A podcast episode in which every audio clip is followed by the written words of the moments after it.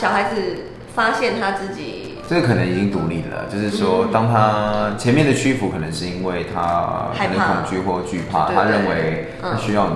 嗯但是等到有一天他发现他比你高大了，他其实自己可以自主的时候，嗯他可能真的就做他自己。但真的做他自己，那才是真正你在之前的那几年，嗯。你就是他他他才是他真正自己的想法。对所以我觉得，如果说你从小让他做自己，他等到他他就不会到国中才发现可以做自己。是啊，所以你那个叛逆期，如果越小叛逆，不是越好吗？嗯其实我就希望幼稚园就叛逆，因为幼稚园叛逆，你早就跟他沟通好了。嗯所以你到国中，哎、国小的时候，哎、慢慢修正，慢慢修正，到高中其实这个学生就很正常了，而不是你前面都是用压压压，反正你叛逆我就打，你叛逆我就打，嗯我现在是打到你不敢叛逆。不行打啦哎，。我我是打到你不敢叛逆，嗯都很乖啊。我是用打跟骂嘛，我是用限制的。那到了高中，他如果没有真的有觉察能力或自己去思考，所以他并不会去习得这个独立的能力。就分两种人嘛，第一种人就是好，那没关系，那我高中我还是继续发了。嗯但到大学，他几乎完全没有生存能力，嗯因为所有东西都放松了，就没有老师会管你，所有事情你自己管自己。哦。然后你可能你也离开家了，嗯哼。所以可能一切都哇真的放得很松。那第二种人就是到了高中就叛逆，因为他认为他有能力了，所以他就会走的跟家长想的完全不一样。所以在学校老师其实我们也蛮困扰的，因为这样就就是这样我们诶、少部分的哈，我们要说少部分哈，嗯。少部分这样的人才会跟你说，哎，这个老师对我小孩我管不了了，你帮我管多管一下。然后我们心里就想说，我跟他一天相处也才十八个小时，可能还不到，嗯因为我们是有客户才碰到嘛，然后早自习中午才碰到。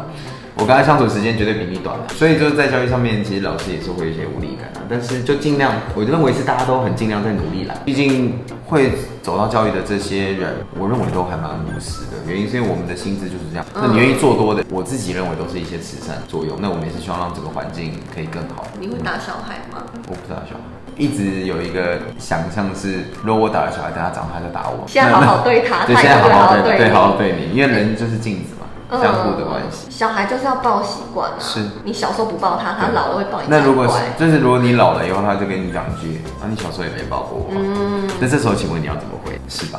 嗯嗯，所以我们说养儿防老啊，重要的是还是你小时候你是怎么对你的小孩，他就会怎么对你。所以你对他好，你就在养儿防老啊。回归到就是我们怎么去引导嘛，是然后跟他看我们怎么对他做。嗯那未来他也是这样对他的小孩啊，他也是这样对你啊。你就是刚刚问我说我被打小，我我不打小孩啊。嗯对对。刚刚亚飞讲的，他这是学霸，对，他是第一名学霸。对是国小学霸，因为国中我去了私立国中。对。我我那时候接收到的讯息是，你就是从来都不认真，等于你小时候那六年，你曾经风光过的那个都被否定。在这个部分的话，我又我又产生另外一个想法，嗯就变成说，他最后还是回归到，就是你去私立学校，其实对你来讲是一件好的事情，但是背后的知识很重要，因为如果你的环境提升了，但是你的背后知识它并不没有办法让你像阶梯式的方式，嗯能够缓缓，因为阶梯式的概念就是我一定会有平缓期啊。嗯就是我一定上升嘛，然后一定会有平缓期。那这平缓期到什么时候不知道，但是我是慢慢在上升的。嗯但如果你没有办法有这种阶梯式，比如说家庭啊，家庭能够鼓励你说，哎、那反正我们环境已经好了嘛，嗯那你就试着努力看看。嗯那你在这边的话，你是必然的啊、因为你以前的程度，大家其实都没有到很厉害，所以你很厉害嘛。嗯但到这边就是大家都很厉害，所以你会落后，但是没关系，我们就慢慢跟别人一起学习。嗯多学习，我们在这环境上面，我们可能有一天可以找到自己的出路。嗯所以如果有人去陪伴你经过这个平缓期，嗯我相信我，这样可能现在子感未来会更光想心里都暖暖的。对，我觉得知识是很重要，但是如果家长是这种讲法式教育啊，其实又回归到主题嘛，他其实就是一直在告诉你说你你不行啊，然后你莫名其妙你就已经被催眠了嘛。对啊，我对啊那时候整个放弃耶。回归到这个，那请问老师在这部分能够做什么？其实我到国三的成绩也都是不太好的，但是那时候就做一个决定，我跑去什么暑期冲刺班，因为我们那还在联考的年代嘛，嗯就是会有那个冲刺班。因为我到冲刺班，我又变班上前几名，然后才忽然发现哦，原来我还是有一点点知识的。我最后还是有到公立的学校，就再挽回了自己的信信心一点点。其实我们在学求学以前也是这样子啊，也是因为你做到了一些事情，然后你才发现啊，原来我是个有用的人。最后你会觉得没用，就是好像你什么事情都做不到，都被否定。对嗯嗯，所以或许要可能要有有一个人，他就是一直告诉你你是有用的。其实你能够起床，你睁开眼睛就有用的。因为至少当有些人看到你活着，他们其实是开心的。你看，在小朋友刚出生的时候，我们会一直去确认他是不是活着。对你只要看他好好活着，你就很开心。是啊。但一切都是因为你知道，时间久了会起这个贪婪之心。对。你开始要他吃饭吃的多啊，然后睡觉睡得多，学校功课又要好，人缘也要好，对爸妈要要那个顺从。嗯嗯。所以回归到一个，就我们刚刚讲那个小孩沟通啊，因为我自己有小孩，然后小朋友的一个。大班，嗯，然后大班你知道，大班会有一个状况，就是它会出现那个幼稚园的第一个叛逆期，就刚刚讲的叛逆期幼稚园，所以我们会觉得叛逆了，就是比如说我们就说小朋友你什么东西要问，因为有些东西是很危险要问，那他就常常因为这个被骂，然后他就觉得很沮丧，他就觉得为什么我好像越大就是变得越不乖，他说他说我不乖，后来我就想一想，我也在思考这件事情，然后我就跟他说，你长高了，你长大了，但是你在长大之后，你我们就回归思考这件事情，就是为什么要问？嗯，因为你以前其实你问不是因为你知道为什么要问，而是因为你拿不到你问。但是你现在要思考的是为什么你要问？但是如果真的危险了，你自己也知道危险了，你自己也知道拿这东西不好的，那其实你问就会被否决嘛。他可能就直接就拿了一个剪刀，你一看到那个东西，你的当下你会觉得哇，它是危险的，然后你就哎怎么会自己拿？会讲这个东西就是变说，哎，因为前面聊叛逆嘛。啊，他并不是不乖，因为我不想要让他有我不乖，嗯，而是希望让他建立一个我有礼貌。是，那你不是没有礼貌，而是你还没有去思考到什么叫有礼貌，为什么要问？嗯，你要知道为什么。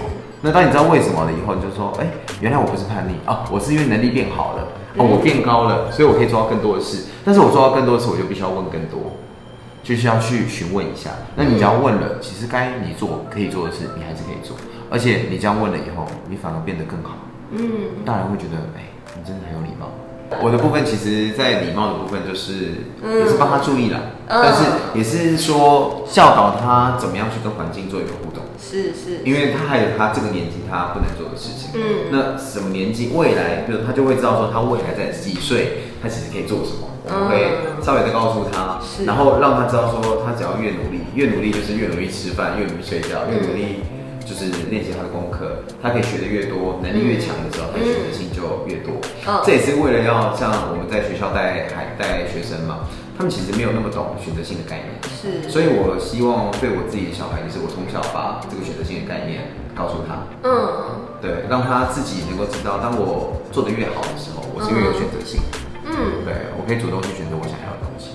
我觉得我今天也得到了一些新的想法，对，因为我之前没有想到选择性这件事情，然后我只是多让小孩去体验，我就是心脏超大颗的一个妈妈，对，就从小就是让他各种体验，然后拿不到的东西，他有时候会一直要求我帮他拿，然后我就会说你自己想办法，就是对，所以在我们家 在我们家会发就会看到小朋友踩着他的书包，然后去按那个磁扣，对，对，但有些爸妈也是一种体验呢。就是我相信这样子养出来的小孩，他就是相对是更勇敢一点，更愿意去尝试一点。嗯，就他后来发现原来可以垫高这件事，他就会开始自己收集素材，去找椅子啊，去找花盆啊，什么等等的都猜猜看。觉得这都没有什么的对错，但重点就是在于说，我们能不能然后帮孩子建立一个好的形象，然后在整个成长过程，我们能不能给予支持跟尊重？嗯，支持、尊重，还有你的引导方式，要让他是连接到他的未来，不是我们的目标。对，亚飞，我们可能要收敛一下，因为我觉得我们已经聊到孩子教育。来呀，事后好了，我们今天那我们其实今今天就先讲到这里啦，因为其实时间也到了。对，所以你可能可以收敛一下今天的主题。收敛一下今天的主题。对对对对。嗯。我们今天主题是什么？今天主题就是我们怎么，呃，譬如说我们就是利用利用五感嘛，哦，就是利用五感，然后我们要利用五感来去做，比如说呃，也不能说催眠吧，就是做一些引导吧，就是引导他的一些方向。但因为我们希望引导的是好的方向嘛，是，所以我们透过这个建立好的影像，那避免掉坏的影像。因为不管好跟坏，其实在脑袋里面的结构它是会都是一样吃进去的，对对，吃进去的。对，所以今天可能就是。哎，对，有幸也是来分享一下，哎，就是在学校的一些，我觉得这超有价值的分享嘛。那也希望如果有听到这个音频的朋友，也可以试着用用看。是。哎，我觉得有时候我们真的不知道，嗯，那我们就叫人家 Q 感，还叫人家去放牛，到底对。然后学学生他只会在心里想，到底有多少牛可以放？对，老师你不要再苦了，其实要放牛只会去动物园。当动物管理员，那还是有薪水的。还是有擎天岗啊。哦，还是有擎天岗，对，还是有擎天岗，就是他们只会告诉你说，其实对啊，就是再的话，就是刚刚讲的，嗯你在做引导的过程当中，我们必须要有连接性，嗯，跟你的。对象的连接性，跟他的未来是有相关的，他能够把这样的影响真的慢慢建立了。但最终我觉得，像后面我们虽然说拉远了，但有一个主题我是真的很，呃，就尊重了。就你要怎么去尊重小孩，跟去协助他引导，所以就是三个步骤，嗯就是利用五感嘛，嗯然后建立影像，然后用具体的建立影像，然后再来怎么样去协助他尊重的方式，然后去从后面 push 他，让他真的能够完成这个影像，达到一个成就感。